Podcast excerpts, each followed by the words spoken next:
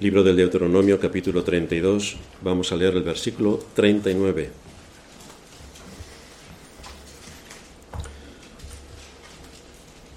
Ved ahora que yo, yo soy, y no hay dioses conmigo. Yo hago morir y yo hago vivir. Yo hiero y yo sano, y no hay quien pueda librar de mi mano. El arrepentimiento. El arrepentimiento no es una doctrina para pasarla por alto, porque es vital en todo el proceso de conversión y además sigue estando vigente durante toda la vida del creyente sobre la tierra, cada día, hasta el final, hasta nuestro último suspiro. Esto es así porque el creyente no solo se ve condenado a muerte cuando descubre su verdadera situación delante de Dios al haber sido llamado por su gracia, sino que puede ver también los signos de su perverso corazón, si se mira un poco al espejo y es un poco sincero, puede ver los signos de su perverso corazón y del engaño de Satanás que continuamente le está seduciendo y provocando para hacerle caer, de manera que cada verdadero creyente necesita hacer uso del arrepentimiento a menudo, y necesita confirmarlo con los frutos que ese mismo arrepentimiento, si es verdadero, conlleva.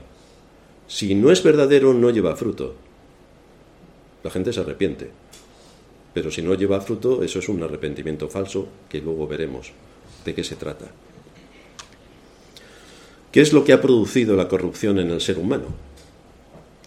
¿Qué es lo que ha ocurrido para que su entendimiento se oscurezca?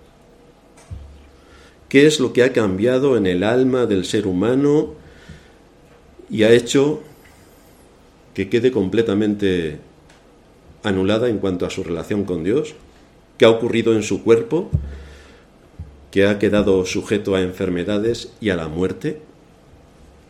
¿Cuál es la razón por la que en este mundo la sociedad, la familia, las relaciones humanas, la iglesia, todo tenga multitud de problemas continuamente? ¿Qué provocó que el hombre llegase a ser un enemigo para el hombre? ¿Qué provocó que el ser humano ignore a Dios, aunque en la creación vemos una fuerza, una fortaleza y una obra extraordinariamente importante que muestran la inteligencia y sabiduría de aquel que hizo todas las cosas? ¿Qué es lo que ha ocurrido para que, a pesar de esta evidencia aplastante, el ser humano niegue categóricamente, continuamente, que aquello es obra de un creador. Cree que esto ha sido fruto del azar, de la casualidad y por supuesto del mono.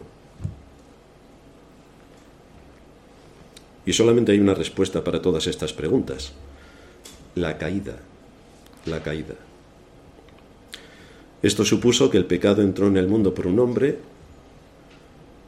y por un hombre entró la muerte. Y la muerte llegó a todos los hombres por cuanto todos pecamos. Esta es nuestra naturaleza.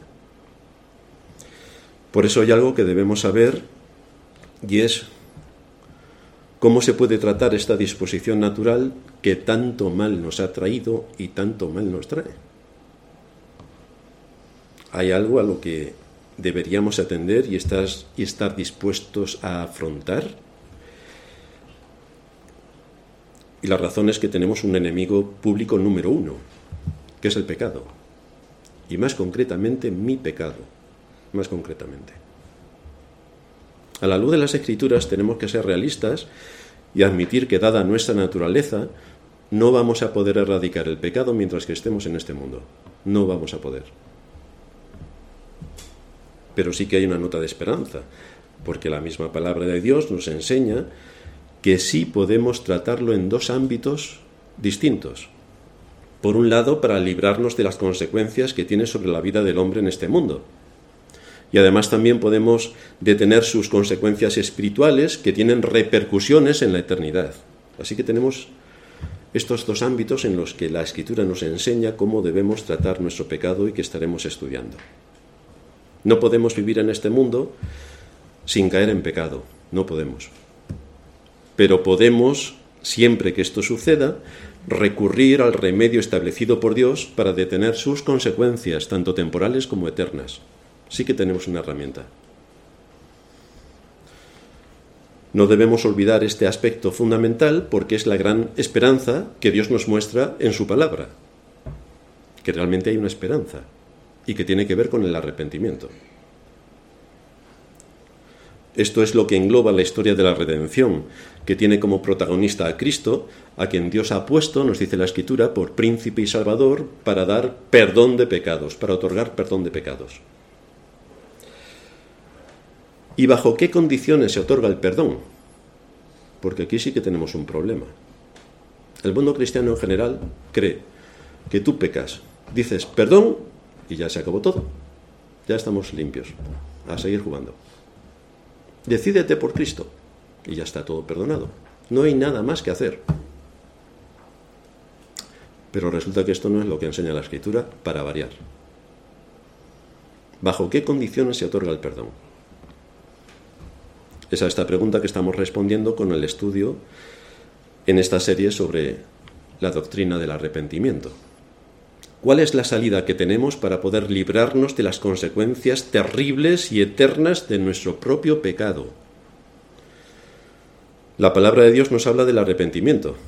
Por tanto, este es un mensaje para ti y para mí, es un mensaje para cada creyente, que debe tener clara la doctrina del arrepentimiento tal y como Dios lo establece en la Escritura, no tal y como nos lo han contado, tal y como nosotros de forma imaginaria suponemos que es el arrepentimiento, o de forma idílica que nos creemos los cuentos que nosotros mismos nos contamos, sino qué es lo que Dios establece para el arrepentimiento.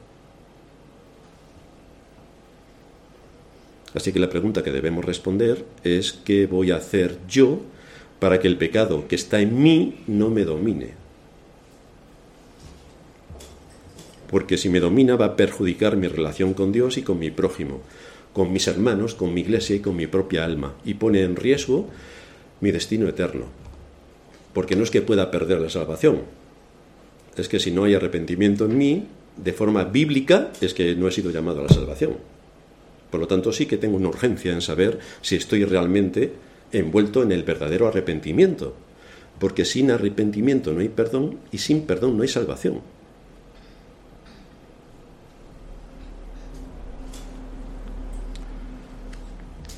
¿Cómo se ve la falta de arrepentimiento? ¿Cuál es la medida más impactante en cómo podemos calibrar si hay falta de arrepentimiento? Pues que los sermones te entren por un oído y salgan por el otro.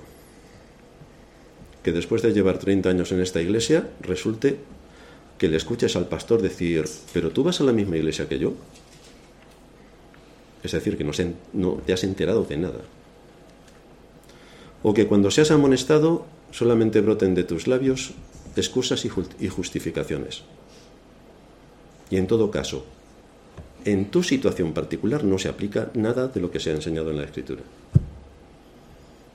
Esta es una evidencia contundente de que en ti no está el arrepentimiento, por mucho que tus palabras hablen. Pero si solamente te justificas, pues entonces no te hace falta quien te justifique. Y el único que nos puede justificar es Cristo. Pero si tú te justificas, ya tienes tu justicia propia. No hace falta que sigas por este camino. Esto es así de tajante porque el arrepentimiento tiene sus frutos que se evidencian en asumir la culpa. Vaya detalle. Le sigue corregir el camino desviado y concluye con restituir el agravio. Esto es el arrepentimiento. Cuando esto no ocurre es que no hay arrepentimiento. No hay arrepentimiento. Por eso tenemos que saber qué es lo que Dios enseña respecto al arrepentimiento para que de acuerdo a su palabra nosotros podamos arrepentirnos, no de acuerdo a la idea idílica que nosotros tenemos del arrepentimiento, sino qué es lo que Dios exige en el arrepentimiento. Como le dijo Pablo a la iglesia de Corinto, después de que él les exhortara severamente y se arrepintieron, él les dice en 2 Corintios 7:11, limpios os habéis mostrado en el asunto. Es decir, reconocieron su pecado y se arrepintieron. Pero arrepentirse no es nada fácil, nada fácil. No es algo natural que brota de nosotros espontáneamente, No, porque va en contra de nuestra naturaleza. Va en contra de nuestra naturaleza. Por eso el arrepentimiento, al igual que la fe, es un don de Dios que Él concede a todos aquellos a quienes llama la salvación. Por eso es un don. Si Dios te ha salvado, las evidencias de la salvación se verán en si aquellos pecados en los que claramente has caído, violando la ley de Dios y los principios que se derivan de la ley de Dios, si eso produce en ti un profundo, una profunda carga, un profundo pesar, un profundo dolor que te lleva al arrepentimiento. Y te lleva sin poner excusas, sin poner justificaciones, sin echarle la culpa a otros, sin decir que el mundo que te rodea es muy malo y que por eso tú eres igual de malo, y sin empezar a contar el cuento sin fin, sino que tú asumes que es tu pecado y que tú eres el culpable. Porque si tú no asumes que tú eres el culpable, no te vas a arrepentir. ¿De qué te vas a arrepentir si no eres culpable? Es solo en ese contexto, cuando uno identifica su pecado, reconoce su pecado, se arrepiente de su pecado y hace obras dignas de arrepentimiento restituyendo el agravio, es entonces, y en ese contexto, cuando Dios acepta el arrepentimiento. Y cuando Dios, como respuesta, trae consuelo y te restaura después de haber pecado. Solo en ese contexto, solo. Seremos restablecidos a la comunión con Dios y con los santos pero solo a través de este arrepentimiento evangélico. Hay esperanza, a pesar del pecado que hayamos cometido, haciendo uso del arrepentimiento, pero de este arrepentimiento. Es cierto que no podemos deshacer el pecado que hemos hecho, no podemos deshacer el pecado que hemos cometido. Eso queda ahí, pero por medio del arrepentimiento Dios lo arroja a lo profundo del mar y así elimina las terribles consecuencias del pecado a nivel eterno. No se acordará jamás de nuestros pecados ni de nuestras transgresiones.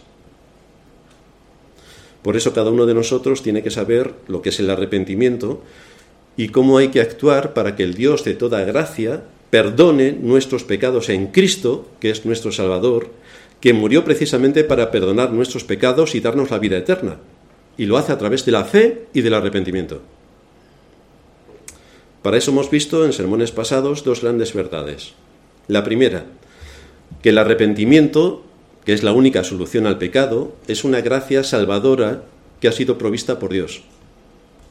A través de su Espíritu nos otorga el don de la fe y del arrepentimiento. Por eso en 2 de Timoteo 2.25 se nos dice, le está diciendo Pablo a Timoteo, que con mansedumbre corrija a los que se oponen, por si quizá Dios les conceda que se arrepientan para conocer la verdad. Aquí tenemos que, evidentemente, este es un don que Dios imparte. Tenemos que predicar el Evangelio. A través de la predicación del Evangelio, tenemos que orar para que Dios corrija a los que se oponen y que les conceda el arrepentimiento para conocer la verdad.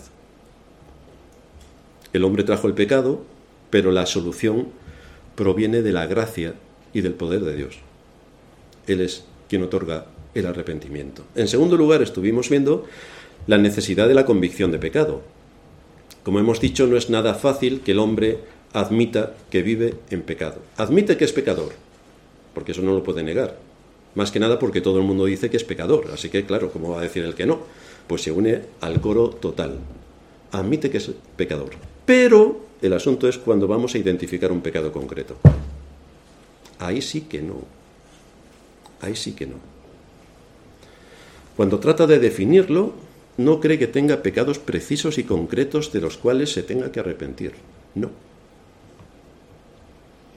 De ahí que es el Espíritu Santo el único que convence de pecado, de justicia y de juicio. Esa es su obra. Su obra consiste en mostrarnos que hemos pecado contra Dios y la razón de ese pecado está en mí. Si esto no lo tenemos claro, no avanzamos. La razón del pecado está en mí, está dentro de mí. No le puedo echar la culpa a nadie, no le puedo echar la culpa a los demás, porque la culpa es únicamente mía, únicamente. Hoy veremos dos aspectos más de esta doctrina. En primer lugar, vamos a ver cómo el arrepentimiento está producido por el Espíritu Santo y en segundo lugar vamos a ver la naturaleza y el alcance del pecado. Si alguno peca, claro. Si no peca, puede abandonar la sala de culto. Vamos a ver entonces, en primer lugar, el arrepentimiento que produce el Espíritu Santo. Según exponemos en nuestra declaración de fe, en nuestra confesión de fe, decimos que el arrepentimiento para vida es una gracia salvadora por la cual el pecador, lleno de verdadero sentido por su pecado, toma para sí la misericordia de Dios en Cristo, lleno de verdadero sentido por su pecado. Y esto es importante. Por la convicción de pecado se conduce al hombre a la desesperación. Porque el Espíritu Santo convence a ese hombre de que ha pecado contra aquel que es santo y misericordioso. Ha pecado contra su ley. Aquel que tendría que ser objeto de todo nuestro amor y nuestra obediencia más sincera y profunda, contra él hemos pecado. Contra él. Por tanto, debemos ser conscientes de que según la ley, según la ley, merecemos la condenación eterna, sin más. Esta es nuestra situación. No es algo para divertirnos, ni para entretenernos, ni para tener aquí un culto fantasioso. En ese estado de profunda condición y dolor es cuando se nos presenta la puerta de salida, la esperanza de ser aceptados como hijos de Dios por la misericordia de Dios. Pero cuando hemos llegado a ese punto, ¿os acordáis del hijo pródigo cuando se dio cuenta de su situación? Cuando más humillado no podía estar. Siendo judío estaba cuidando cerdos, un animal inmundo que les da sarpullidos a los judíos. Sin dinero, sin hogar, sin absolutamente nada, comiendo las algarrobas de los cerdos y cuidando a los cerdos en una pocilga.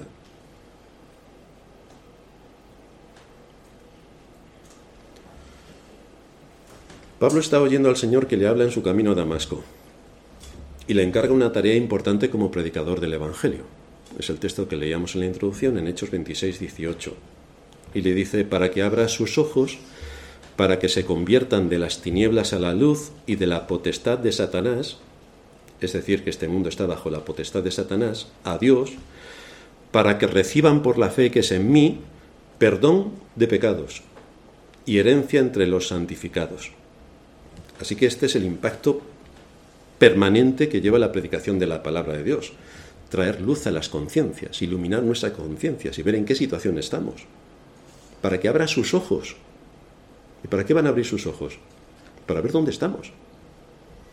Y ante Agripa, un poco más adelante, le dice, Hechos 26, 20, sino que anuncié primeramente a los que están en Damasco y Jerusalén y por toda la tierra de Judea y a los gentiles que se arrepintiesen, que se arrepintiesen y se convirtiesen a Dios haciendo obras dignas de arrepentimiento.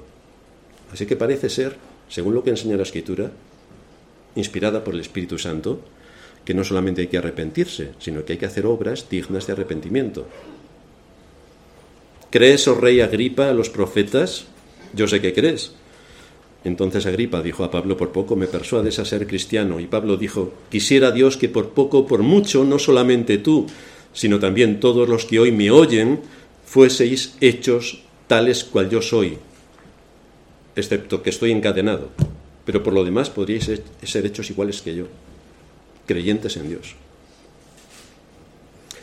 El asunto que sobresale en esta escena es que este hombre importante quedó impactado al oír a Pablo hablar sobre temas que tenían que ver con la convicción de pecado, con el arrepentimiento, quedó impactado. Este hombre conocía a los profetas.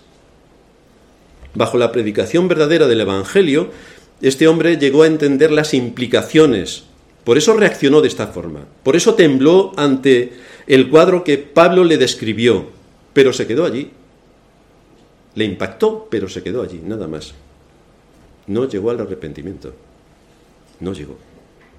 Esto nos muestra que se, puede, se pueden llegar a ver los pecados, se pueden llegar a ver los pecados de uno mismo escuchando la palabra, quedar impactado y con temor, y a pesar de esto no llegar al arrepentimiento que es para salvación.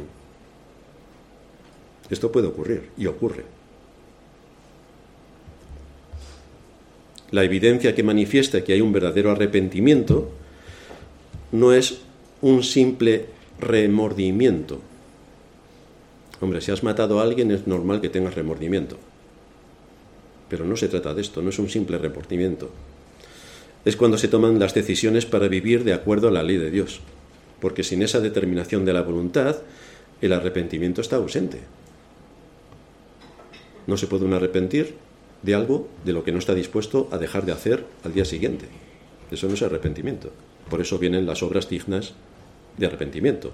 Y por eso viene la restitución del agravio, que es la confirmación absoluta de que aquello va en el camino que tiene que ir. No solo tenemos que ver la terrible situación en la que nos encontramos, que es una condición necesaria, es decir, tenemos que reconocer la situación en la que estamos, tenemos que reconocer dónde hemos caído, es una condición necesaria pero no suficiente, sino que precisamos tener en mente la perspectiva también de la misericordia salvadora de Cristo, sin la cual no puede llevarse a cabo el arrepentimiento. El arrepentimiento no es meramente estar inmerso en temores, en terrores, en pesares, en tener una gran carga y bueno, ¿qué le vamos a hacer? Nadie es perfecto y seguimos nuestra vida. No. Es volverse a Dios para agarrarse a la misericordia que nos ha dado en Cristo. Y este es el efecto que produjo Pedro cuando predicó en Hechos 2.37. Se nos dice que al oír esto se compungieron de corazón y dijeron a Pedro y a los otros apóstoles, varones hermanos, ¿qué haremos? Pedro les dijo, arrepentíos y bautícese cada uno de vosotros en el nombre de Jesucristo para perdón de los pecados. Arrepentíos. Fijaos que estos hombres sintieron ante el peso de la predicación la culpa de lo que habían hecho por medio de las verdades que habían sido expuestas a la hora de abrir las escrituras. Como si se les hubiera clavado un puñal en el corazón. Se compungieron. Pedro no les dio su opinión sobre algunos asuntos, ni sobre temas morales, ni empezaron a discutir sobre opiniones, sino que Pedro les expuso la ley. La ley y los principios derivados de la ley. Habían visto la realidad de su conducta, y esto fue lo que produjo un gran impacto en lo más profundo de su ser. Se compungieron. Y estando convencidos de la gravedad de su pecado, es entonces cuando Pedro les dice que se arrepientan. Pero ellos ya han caído a lo más hondo que se puede caer. Están hundidos y necesitan ayuda. Entonces Pedro les muestra la salida.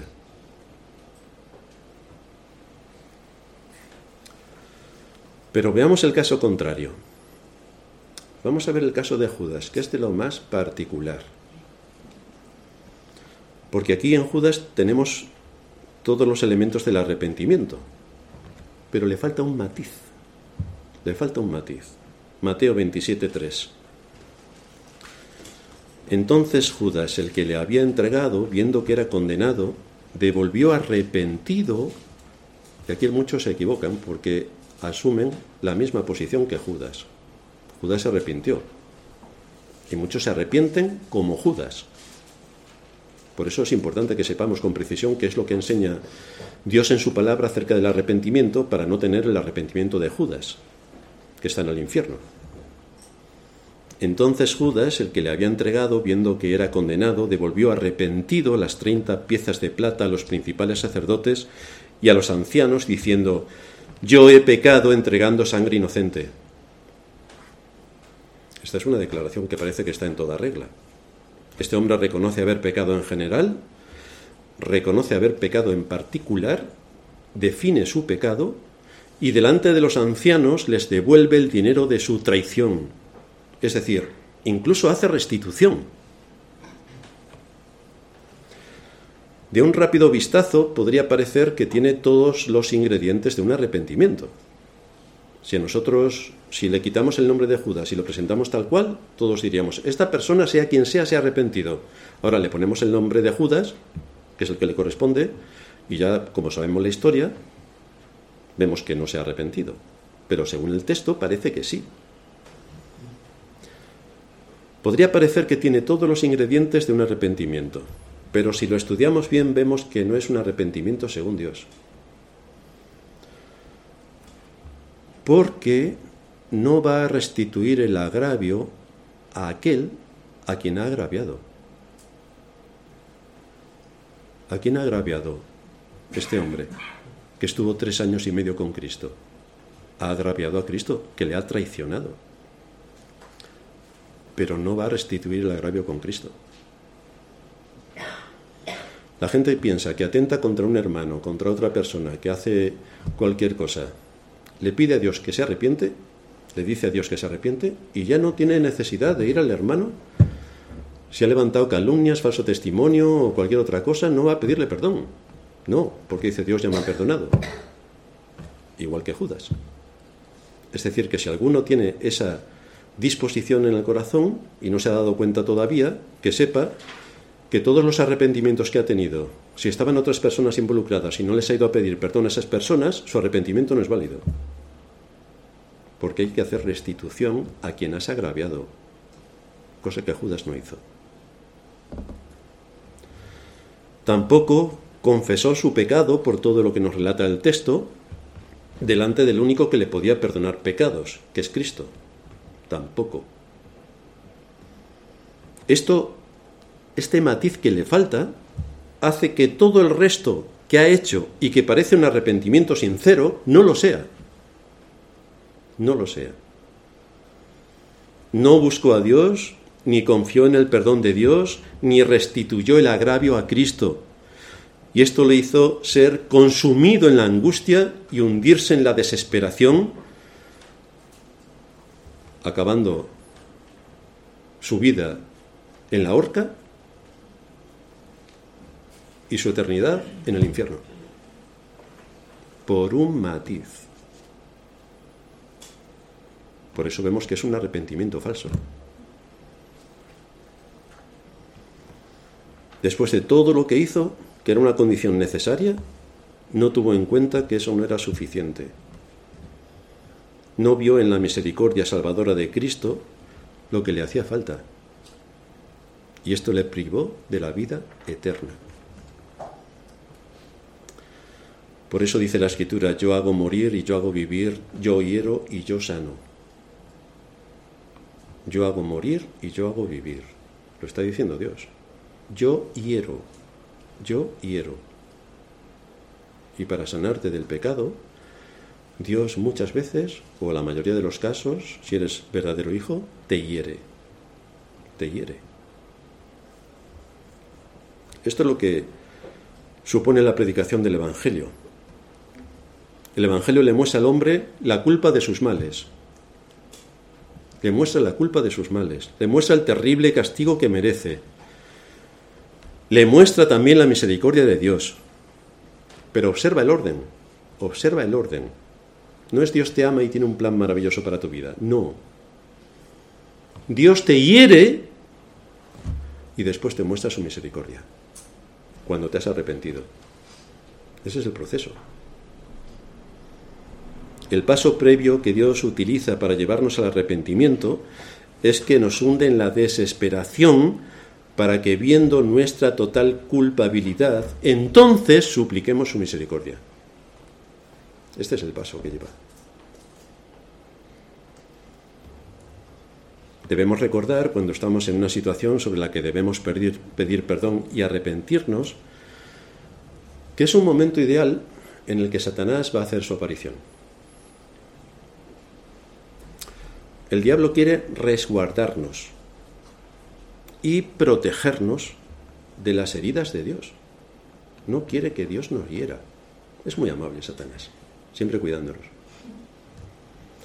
Nos dice que no nos tomemos tan en serio sus exigencias, ni las de la ley, porque en esta iglesia somos muy legalistas, predicamos sobre la ley.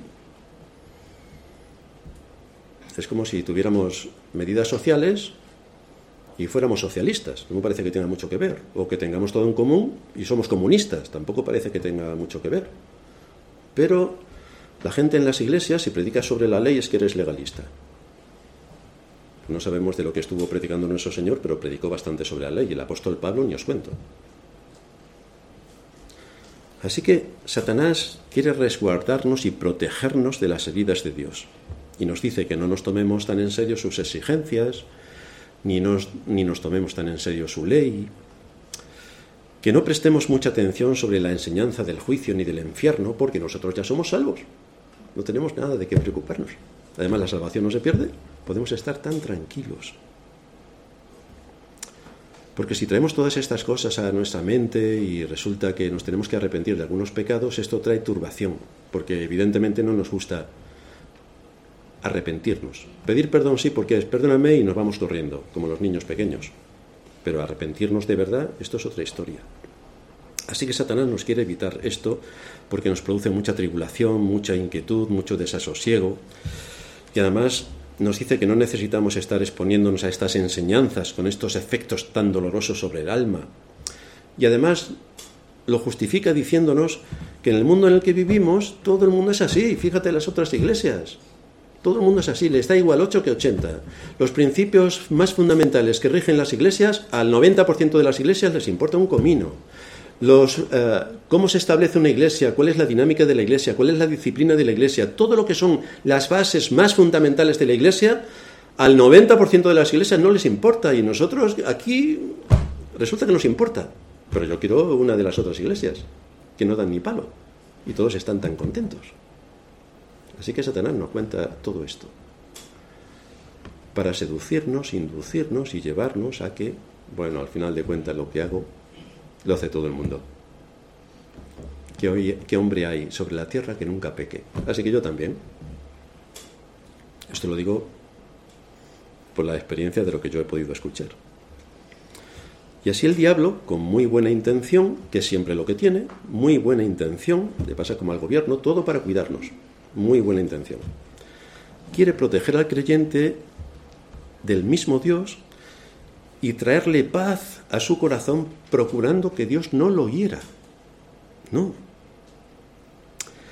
Tapándole los oídos para que no escuche el Evangelio. Que no se fije en ciertas cosas precisas que Dios demanda en la Escritura. Si puede venir con un corazón un poco en contra del pastor, mejor, porque así no va a escuchar nada. Y en definitiva lo engaña como quiere porque este es el trabajo de Satanás. Es padre de mentira y es el engañador. Y en eso está ocupado. Gran engaño al que muchos han sucumbido, porque si Dios viene a herirte con su palabra, es para sanarte después. Si Dios viene a herirte con su palabra, es para sanarte después. En todas estas artimañas de Satanás, dice William Gurnall, Satanás busca desacreditar a los cristianos, no sus pecados. Su tarea principal es presentar la acusación como si viniera del Espíritu Santo. Esto es la otra contrapartida de aquellos que nos queremos todo y bueno, no pasa nada porque haga lo que haga. Pero si no funciona por ahí, entonces Satanás se va por el otro camino. Y es presentar la acusación como si viniera del Espíritu Santo sabe que una descarga de los cañones de Dios hiere profundamente. Por tanto, al acusar a un creyente verdadero, falsifica la firma de Dios en el proyectil antes de dispararlo. De manera que cuando veas que el maligno te presenta a Dios como misericordioso y lleno de gracia, que es lo que es, pero no para pecadores tan malos como tú, y que es fuerte y poderoso, pero incapaz de salvar a alguien como tú, porque eres muy malo, entonces podrás decir, fuera Satanás, porque tu lenguaje te ha traicionado. Este mensaje no viene de aquel que ama mi alma, dice Burnell. Así que podemos caer en los dos extremos.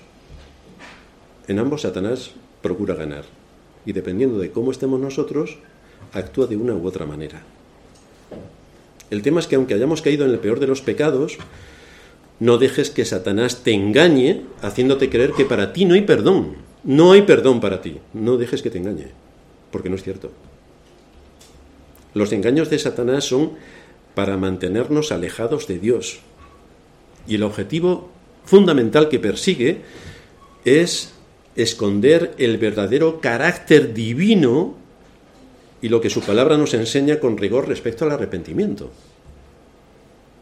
Porque es que el arrepentimiento produce salvación. El profeta Isaías en el capítulo 19, versículo 22, también insiste en este aspecto. Y herirá Jehová, herirá y, y sanará, y se convertirán a Jehová, y le será clemente y lo sanará.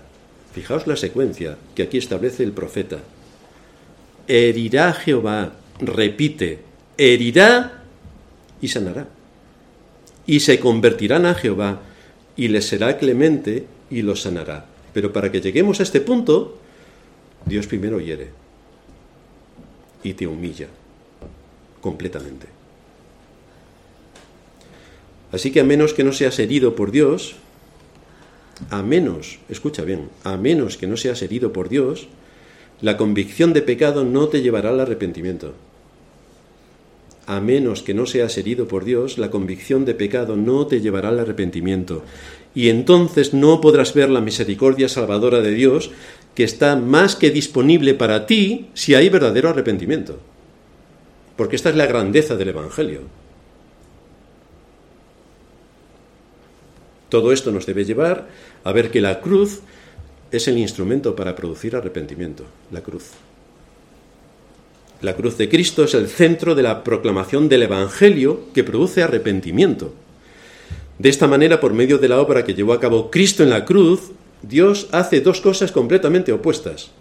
Por un lado, es el mayor instrumento para herir y por otro lado, es el gran instrumento para sanar, la cruz.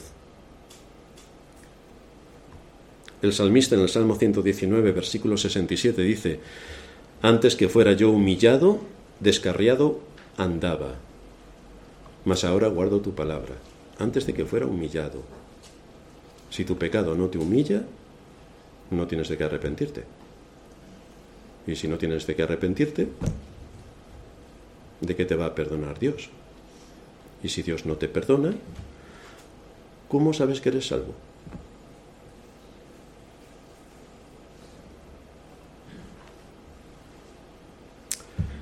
Entonces tu pecado te ha humillado, te has sentido sumamente indigno, porque esa es la convicción de pecado que produce el Espíritu Santo.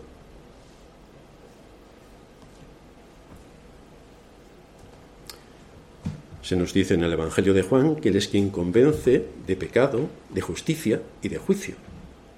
Esta es la obra del Espíritu Santo. Convence de pecado, de justicia y de juicio. Te deja desnudo delante de la palabra de Dios. Y cuando hemos sido humillados hasta lo profundo, es entonces cuando podemos suplicar su misericordia. Y en el Hijo Pródigo tenemos el ejemplo. ¿Qué pensó el Hijo Pródigo cuando estaba hundido en lo más terrible de su pecado? ¿En quién pensó? Pero estaba pensando esto cuando tenía todo el dinero a su disposición, cuando estaba de fiestas y banquetes, cuando estaba riendo, saltando y brincando con sus amigos, cuando estaba dilapidando todo su dinero. ¿Se acordó de algo?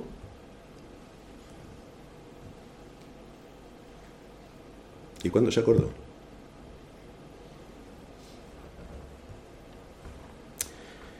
Vamos a ver en segundo lugar la naturaleza y el alcance del pecado.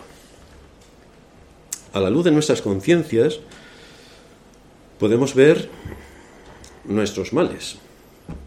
Pero, pero, en muchos casos nuestra conciencia está condicionada por el entorno cultural.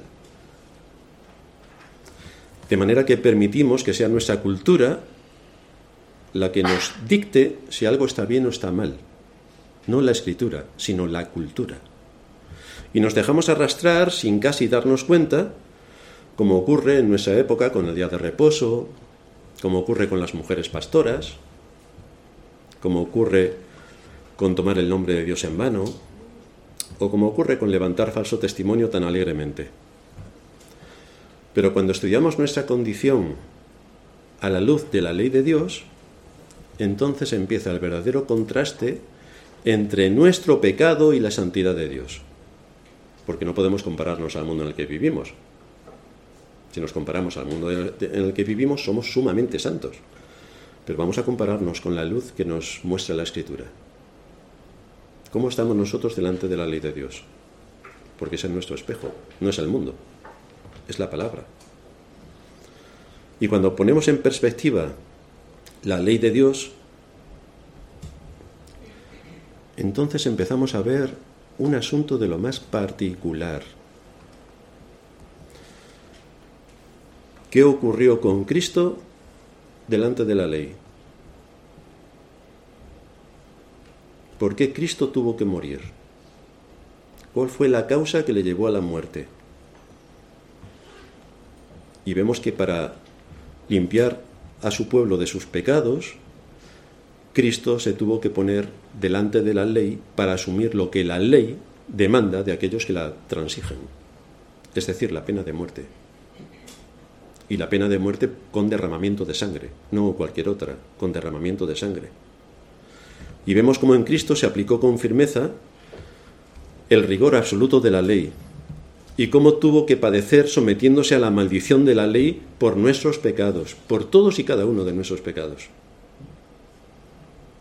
Cómo tuvo que sufrir la separación de su Padre, cómo tuvo que satisfacer la justicia divina que a ti y a mí nos acusaba.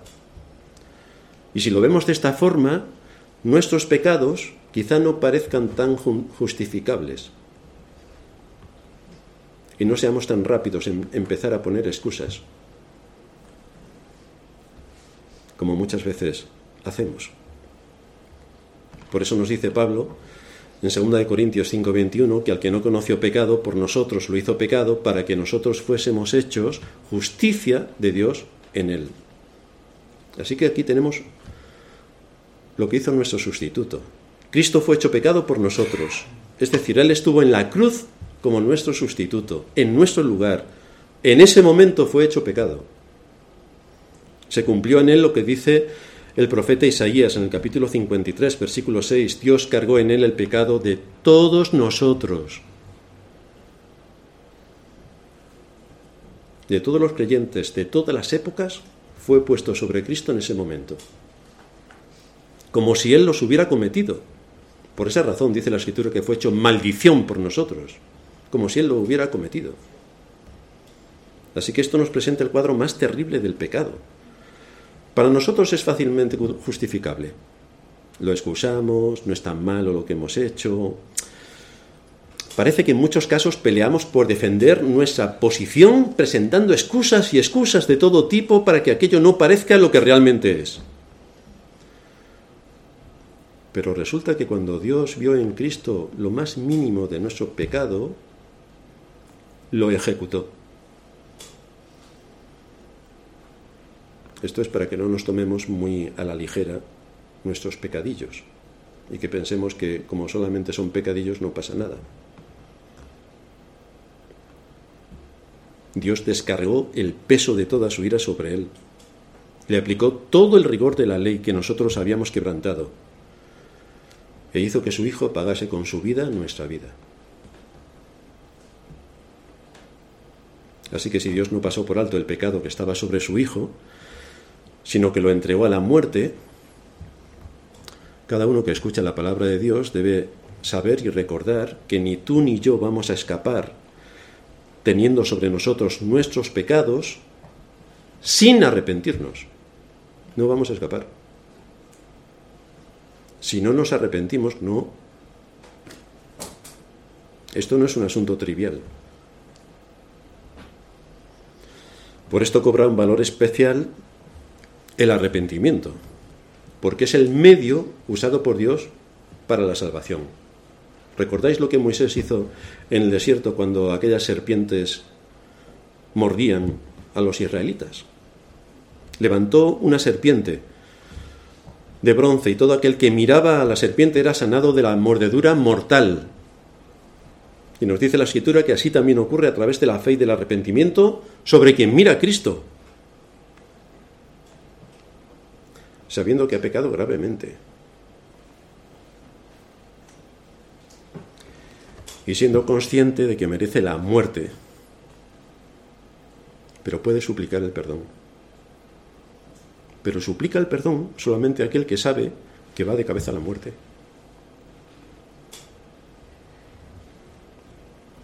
¿Os recordáis la última noche cuando el Señor estaba clamando y angustiado, pidiendo ayuda a su Padre? Y cómo le fue enviado un ángel del cielo para fortalecerlo. Y cómo sudaba gotas de sangre. ¿Y por qué estaba en ese estado de agonía? ¿Porque lo iban a ejecutar? No. No. No es porque lo iban a ejecutar es porque la ira de Dios iba a descargar sobre él.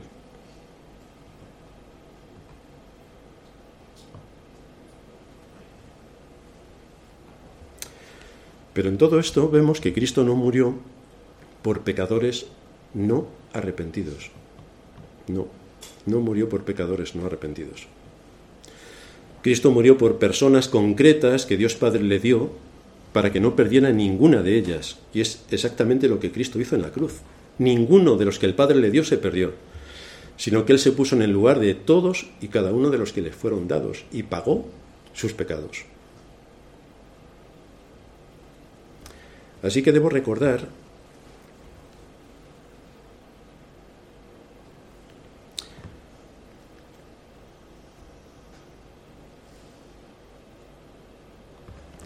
Debo recordar que esto es lo que significa para Dios mi pecado. que no perdonó ni a su hijo. Así que si Cristo se angustió de esta manera, hay de aquel que vaya a presentarse delante de Dios con su propia justicia, con sus excusas, retorciendo la palabra para que en su caso particular no se aplica tal cosa, haciendo oídos sordos al mensaje que cada día del Señor se predica, o desoyendo el mandato de las Escrituras. Si Cristo mismo tembló ante la ira de Dios, ¿qué será de un simple mortal cuando se presente delante del trono de Dios con sus pecados sobre sí, sin haberse arrepentido de corazón y sin que haya puesto su confianza en el único que le puede salvar de sus pecados concretos?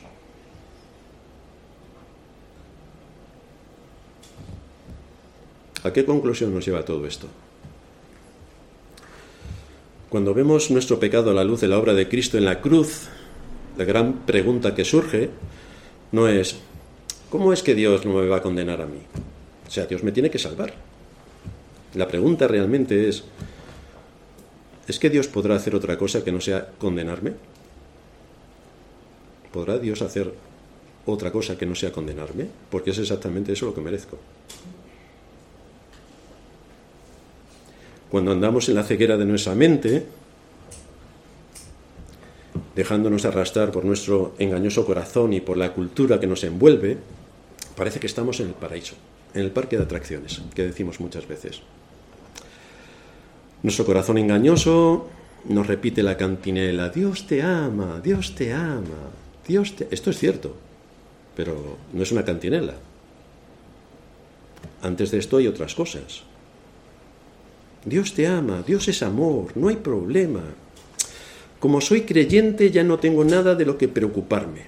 Puedo pasar por alto los mandamientos, los principios, los mandatos y vivir en este mundo feliz que para eso me ha tocado vivir aquí. Porque el Señor ya me salvó cuando me convertí, así que ya no tengo nada más que hacer. Además casi no peco desde entonces. Da igual la normativa que establecen las escrituras para los distintos ámbitos de la vida, da igual los principios que se derivan de los mandamientos, da igual. Yo hago lo que me parece y además, si soy amonestado por el pastor en este caso, no soy capaz de diferenciar lo que es una opinión de lo que siempre disiento y culpo al pastor de que yo hubiera hecho otra cosa. Es decir, los mayores problemas que hay en una iglesia no, no son por los mandamientos ni por la ley, es por las opiniones. Es que yo hubiera hecho otra cosa. Claro, y aquí somos 80 y cada uno haría una cosa distinta, pero te vas a enfrentar con los 80 por, por opiniones. Porque cuando el pastor amonesta, lo hace con la ley. No lo hace para debatir sobre opiniones. Pero muchos que quieren controversia en la iglesia empiezan a atacar al pastor por sus opiniones. Pero yo no quiero, yo no quiero opiniones, yo no quiero hablar de genealogías, como decía Pablo, ni interminables cuestiones que no nos llevan a ningún sitio. ¿Se ha violado un mandamiento? ¿Se ha violado un principio? ¿Se ha atentado contra un mandato? La normativa que exige la escritura respecto a cómo funciona una iglesia, la membresía de una iglesia, la disciplina de una iglesia, la adoración en la iglesia, ¿se ha atentado contra algo de esto? Porque de eso es de lo que te va a hablar el pastor. Pero quienes quieren disentir empiezan a atacar al pastor con sus opiniones. Es que yo hubiera hecho esto, es que yo hubiera hecho lo otro. Claro, y un mono haría otra cosa distinta. Pero tenemos que tener discernimiento para saber lo que estamos escuchando y cómo se aplica, cómo escucho, cómo escucho la amonestación, que solamente persigue llevarme al arrepentimiento, nada más. Porque si no hay discernimiento en todas estas cosas, entonces tenemos un gravísimo problema. Hay que reflexionar. Porque cuando vemos a la luz del carácter santo de Dios, expresado en los principios que se derivan de su ley, nuestra conducta, entonces la pregunta es, ¿qué va a hacer Dios para ser fiel a su carácter y atributos, sino condenarme? Y por eso se nos amonesta a través de la predicación de la palabra y a veces en persona. Y si somos verdaderos cristianos y sensibles a su palabra, cuando seamos exhortados o cuando la palabra predicada nos acuse, esa será nuestra gran carga. Esa será nuestra carga no nos justificaremos, sino que buscaremos con arrepentimiento el perdón. La predicación te ofende. Yo hago morir y yo hago vivir. Yo hiero y yo sano. La predicación me ofende. Pues gracias al Señor que me ofende. Porque hasta que no me humille y me triture, no podré buscar su misericordia. Cuando el Espíritu Santo convence de pecado, Dios trae al hombre a una profunda amargura. Esto no ocurre únicamente para los que no se han convertido y decimos, a ver si se convierten y ven entonces. No, no, es que se refiere en mayor parte, en su mayor parte a los conversos, a nosotros. Como nos solemos excusar y justificar de casi todo, el Señor entonces prepara un contexto providencial donde nos hiere profundamente para que seamos conscientes de nuestro pecado. Entonces nos humilla, nos humilla, para que seamos conscientes de lo bajo que hemos caído, como hizo con el Hijo pródigo. Y nos lleva a la cruz para que veamos el precio pagado por nuestro pecado. Nos lleva a la cruz. Y cuando el creyente vuelve a ver esa terrible escena de cómo Cristo pagó por su pecado, por mi pecado, allí también encontramos nuestra esperanza. Allí encontramos nuestra esperanza. Porque es ahí donde Dios ha revelado su gracia y su misericordia, ya que en esa cruz es donde Cristo derramó su sangre. Y es una cruz que hiere y es una cruz que sana. Es una cruz que mata, pero también es la que nos da luz, nos da vida y nos da salvación. Así despliega Dios su misericordia, porque acepta en la cruz la provisión que Cristo ha hecho por mis pecados, si me arrepiento. Allí está el sustituto que Dios ha preparado para librarme a mí porque yo y solo yo he pecado.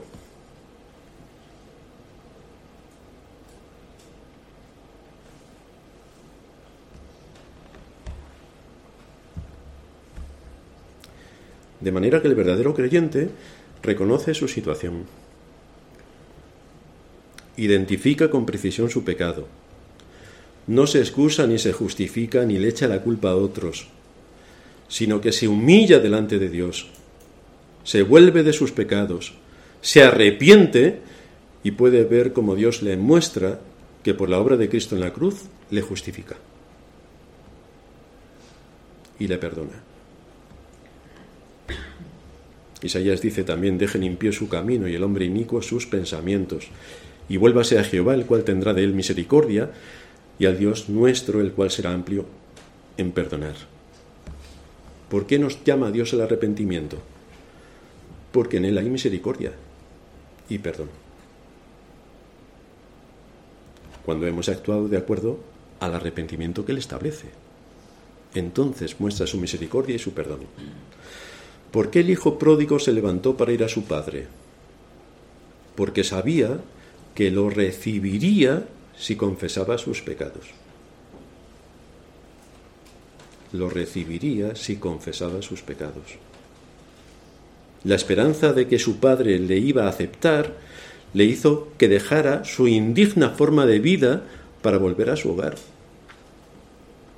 Pero tuvo que estar humillado por completo. Hasta el máximo. Y entonces se produjo en él ese profundo arrepentimiento. Y en ese contexto, en ese contexto, su padre lo recibió con alegría y le dio un abrazo y lo llenó de besos. Pero porque iba arrepentido. No porque llegó diciendo, eh, que me he equivocado, vengo otra vez a empezar. No, no, no, no. Llegó profundamente arrepentido. Si confesamos nuestros pecados, dice Juan, Él es fiel y justo para perdonar nuestros pecados y limpiarnos de toda maldad. Esta es la gran esperanza que tenemos. Esta es la misericordia de Dios. Es el identificar nuestro pecado, reconocer nuestro pecado, confesar nuestro pecado, arrepentirnos de nuestro pecado, hacer restitución del agravio por nuestro pecado, todo esto es lo que garantiza el perdón. Es en la cruz de Cristo donde se muestra el alcance, la gravedad y el castigo de nuestro pecado de la forma más cruda. Y al mismo tiempo es de ahí de donde surge la esperanza ciertísima de que Dios perdona al pecador. De ahí también surge. Dios nos perdonará y nos limpiará a través del sacrificio de Cristo, cuando el arrepentimiento ha seguido el proceso que Dios establece en su palabra. Así encontramos que el justo murió por los injustos para llevarnos a Dios. Qué doctrina tan extraordinaria el arrepentimiento. Y cuánto debemos recordarla para que en nosotros se manifieste el real y verdadero arrepentimiento que demanda la Escritura. Terminamos en oración. Padre nuestro que estás en los cielos, te damos gracias por darnos en esta mañana de tu palabra y por exponernos ante esta doctrina vital que nos lleva a cuestionarnos si lo que tenemos en nuestra mente en cuanto al arrepentimiento son, son nociones vagas y estrafalarias de lo que en este mundo religioso se puede enseñar o si se rige por el principio establecido en las Escrituras de lo que tú demandas con bastante precisión acerca del arrepentimiento. Te damos gracias porque tú hieres y tú sanas, porque nos sometes a las pruebas más duras y nos humillas hasta el límite, pero todo lo haces con el propósito de que miremos a Cristo nuestro Salvador que desde esa posición de humillación absoluta podamos encontrar la salida y la respuesta a lo que tanto necesita nuestra alma. Gracias por darnos en Cristo todo lo que necesitamos para poder presentarnos delante de ti. Y gracias por darnos en Él la salvación y la vida eterna. Ayúdanos a meditar en este tema que hoy hemos considerado para que no bajemos la guardia, sino que busquemos el arrepentimiento bíblico de acuerdo a como tú lo estableces y así podamos obtener el perdón y la salvación. En Cristo Jesús nuestro Señor te lo suplicamos. Amén.